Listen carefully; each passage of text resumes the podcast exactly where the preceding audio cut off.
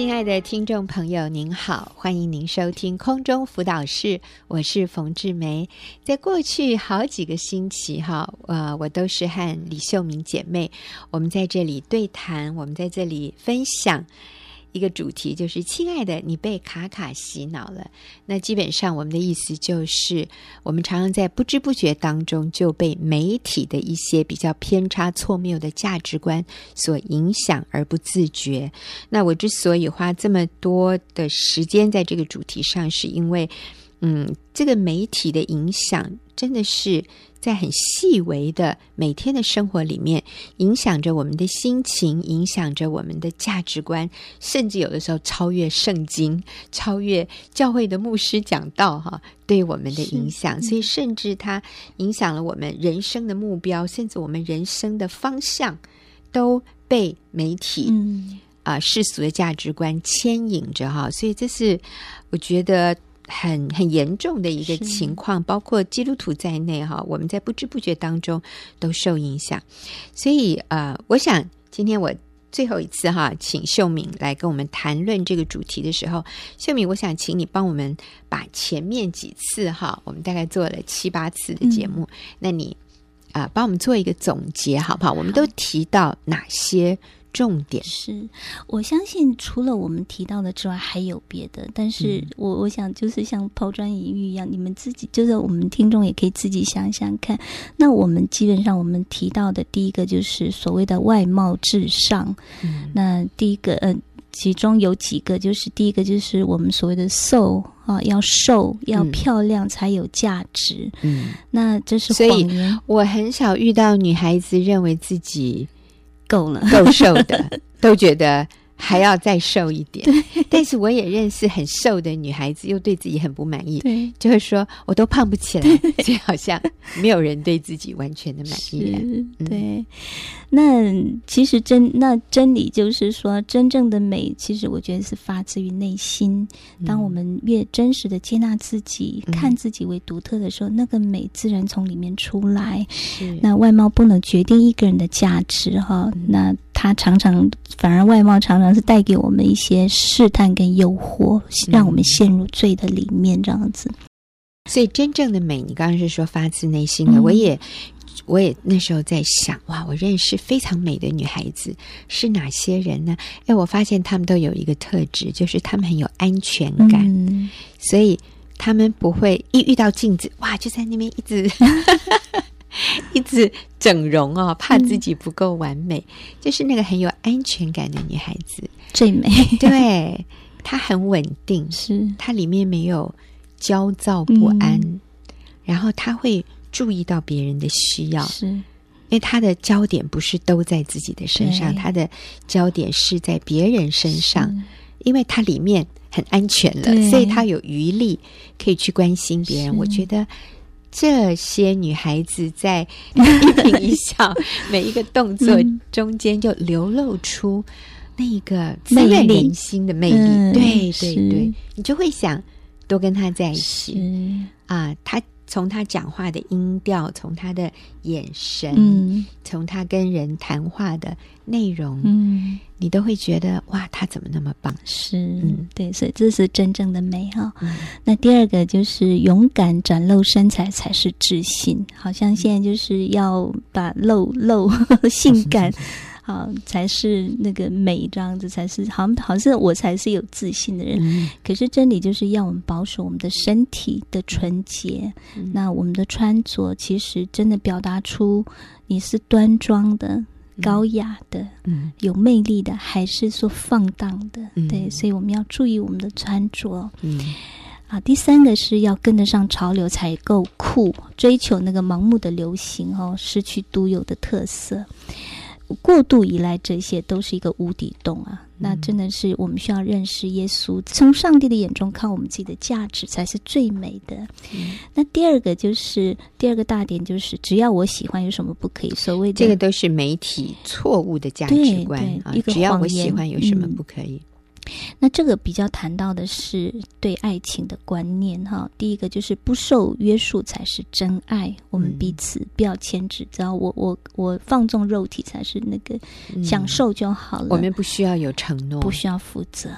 对，那其实爱情是神所创造的，那其中我们说排他性很高，嗯，是独一的，你不可以掺杂其他的那个第三者在里面哈。嗯，而且在婚姻的盟约里面，彼此忠诚，才能真正的享受到那个真爱。嗯，这是真理。对对，是那个谎言就是不需要有承诺，不需要彼此束缚。嗯，嗯，这个是。谎言，那真理就是我们需要忠诚，是我们需要啊、呃，知道婚姻真爱其实是排他性很高的，我们不能同时爱很爱上很多人，就是都男女之间的，不可能的，对。嗯那第二个就是好像一直要维持那个激情暧昧那样的一个浪漫哈，所以我说那种电影啊、流行歌曲里面一直在表达这些扭曲的价值观，甚至于流行歌曲里面都是这些淫乱的歌词嘛哈。嗯、那嗯、呃，我们需要圣洁，那个圣洁不只是外表，而是内心的心思意念，所以这些东西我们我们要懂得去分辨这样子，嗯。那第三个就是多数人的行为才是对的，就是，呃，这也是谎言。对，这也是谎言。嗯、大家都要去追求那个，只要大家都这么做，有什么不可以？这样我也可以这样做。可是我们说，上帝的话才是千古不变的真理，不是那个很多人做就是对的一件事情哦。嗯、第四个就是一定要有谈恋爱的经验。嗯，对，那。认为爱情是唯一可以让我们惊艳到那个幸福快乐，好像有人爱我们才有价值。嗯，那其实真理是不是？我们爱情不是让你经验到幸福绝对的一个一条路这样子。其实你还有很多同性的朋友，你还有很多可以值得你去分享爱的地方这样子。那还有就是真理，就是没有婚姻的前提下的那个谈恋爱，最后就是受伤分手。嗯、那这个会带给你的婚姻造成你的婚姻的破坏，这样子。嗯嗯，嗯，所以啊、呃，不不需要有超过一次以上的恋爱经验。嗯、我们都认为说，恋爱一次就够了，一次就成功，是这个是最聪明的做法。多谈几次恋爱，其实是让我们多受几次伤。呃，所以我们对于媒体或者今天社会的价值观，认为多交几个，多一点经验，嗯、讲的好像很轻松。可是你知道吗？每一次的经验如果不成功，就说没有进入婚姻的话，嗯、最后就是分手。分手就是一种撕裂，分手就是一种。伤害是或者亏负你，你对对方也有亏欠，然后你也觉得对方亏欠你，所以其实这个是能避免就避免的。而我们要持定一个决心，就是我如果要谈恋爱，我我就要有十足的把握，嗯、就是说这个是我将来真的要结婚的对象。是所以婚前的彼此认识了解，嗯，是非常重要的，然后我们才谈恋爱。是嗯。好，那接下来就是那个金钱万能，嗯、第三个大点是，一个对。嗯、那其中两个就是财富是人生最大的保障，这是一个谎言哈。嗯、那其实财富不是人生最大的保障。嗯、对我们认识耶稣基督，你你知道你里面的那个价值才是最富足的。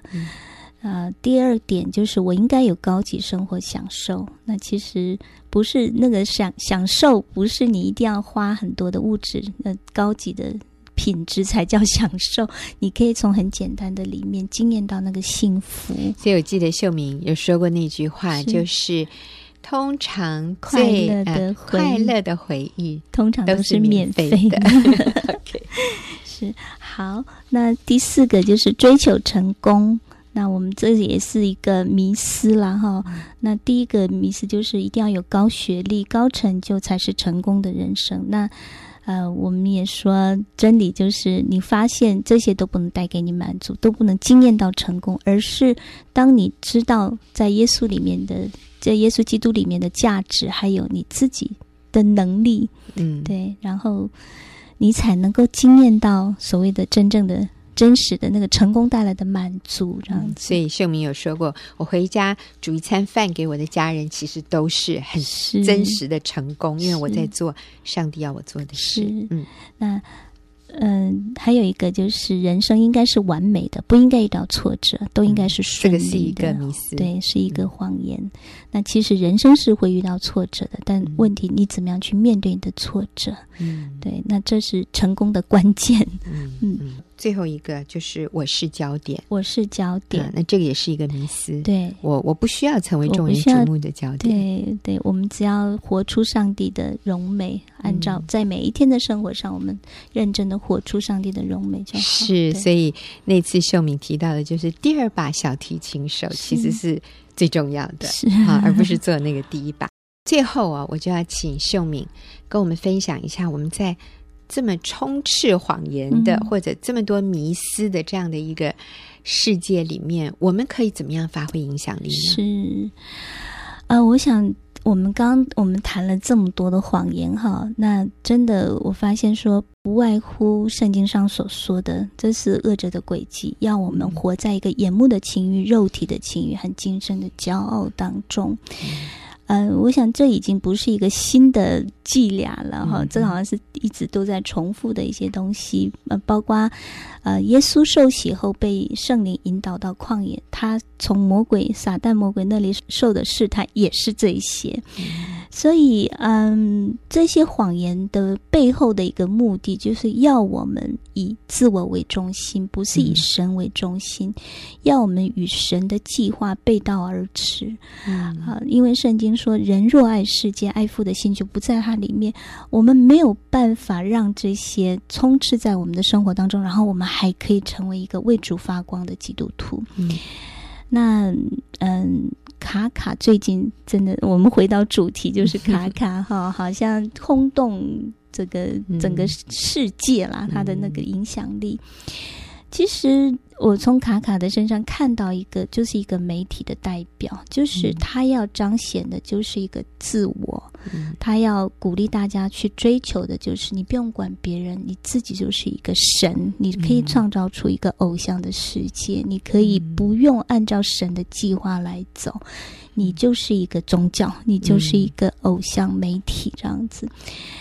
嗯，其实这个对青少年，甚至于我听说对很多成人，嗯、哦，他们崇拜他的那个很疯狂这样子，哈、嗯，影响力都很大。可是我看到的，其实真正有影响力的是属神的儿女。嗯，对，我们可以做一个不同影响力的人，带来那个世界的改变。哈，我就我很为我的孩子感恩。我自己在他们这个年纪的时候，我并没有认识神啊，所以我也不知道为什么而活。可是我看到他们年纪虽小虽轻，可是他们可以用他们的生命去影响他们的同才，这样子。嗯、有一次，我记得我的大女儿在学校，他们那时候高中上完辅导课，那个辅导课就放影片给他们看看，怎么样使用保险套，嗯，嗯，怎么样避免一些啊怀孕？那怀孕那怀孕之后要怎么做？所以他们还看那些堕胎的影片，这样子。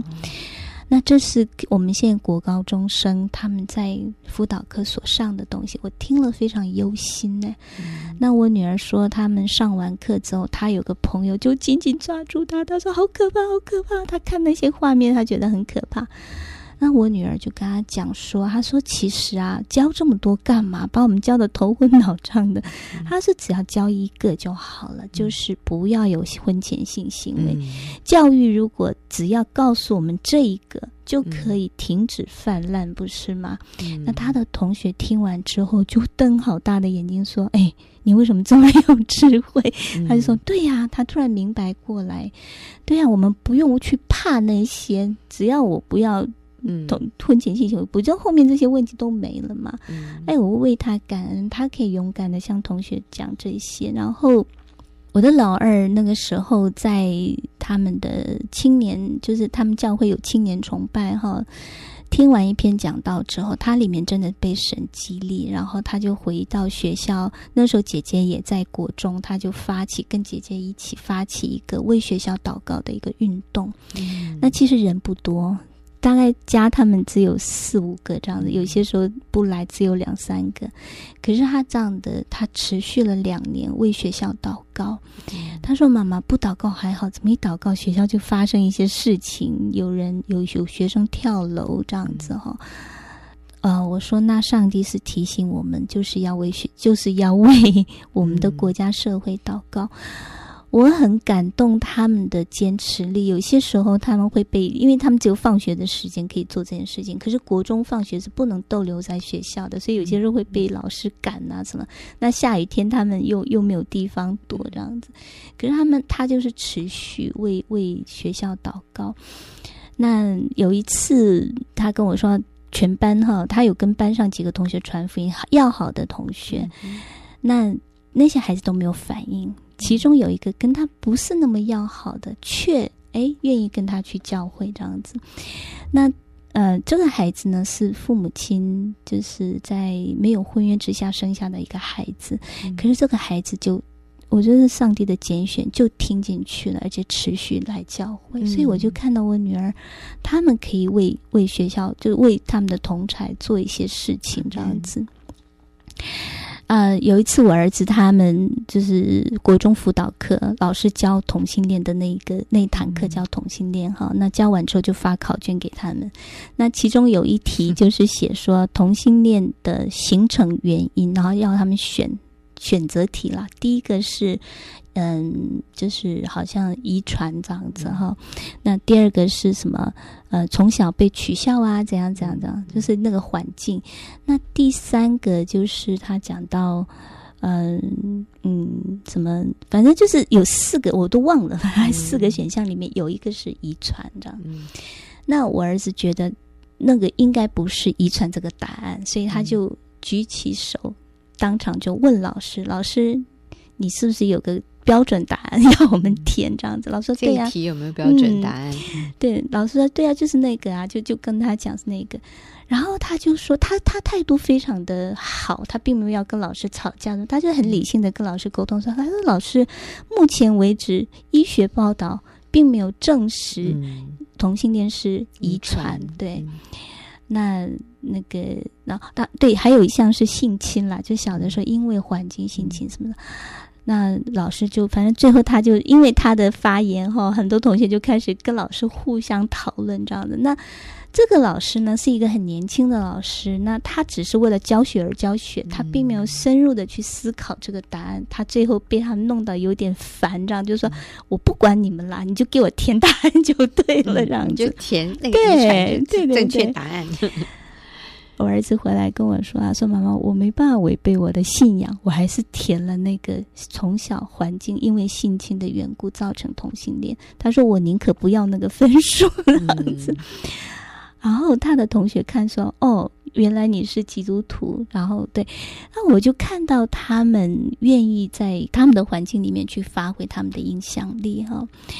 那我真的要说，我们是处在一个黑暗的时代里面，好，我们是在一个，呃，就像就像那个上帝在旧约里面说，那个尼尼微城左右手不分的人还有十二万人，就是不明白真理，在一个蒙蔽的里面，大家这样说，大家就跟着这样做。